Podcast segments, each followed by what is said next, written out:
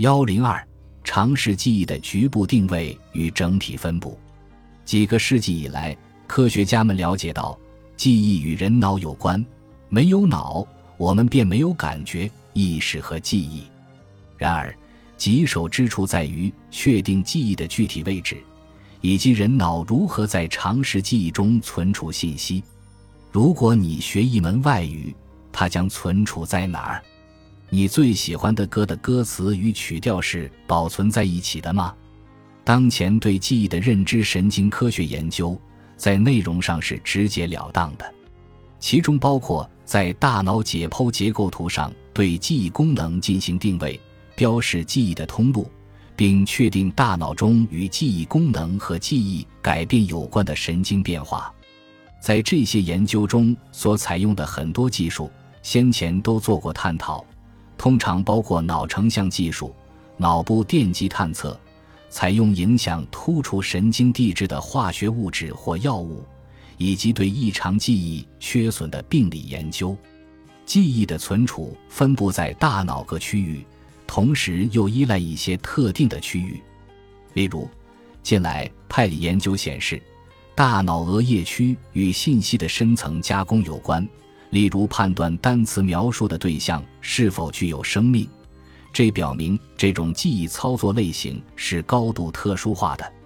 然而，大脑的其他区域也参与其中，只不过特殊化程度不如额区来得高。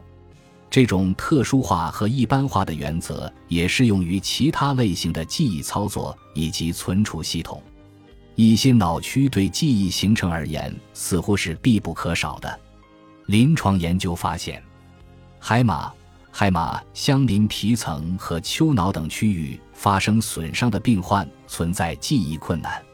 然而，海马本身并不提供永久性的常识记忆。如果海马可以提供常识记忆，那 HM 就不会保持旧时的常识记忆。存储永久性的常识记忆的地方可能是大脑皮层。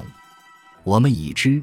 感觉信息被传递到特定的大脑区域，例如，来自眼耳的信息分别被传递到视觉皮层和听觉皮层。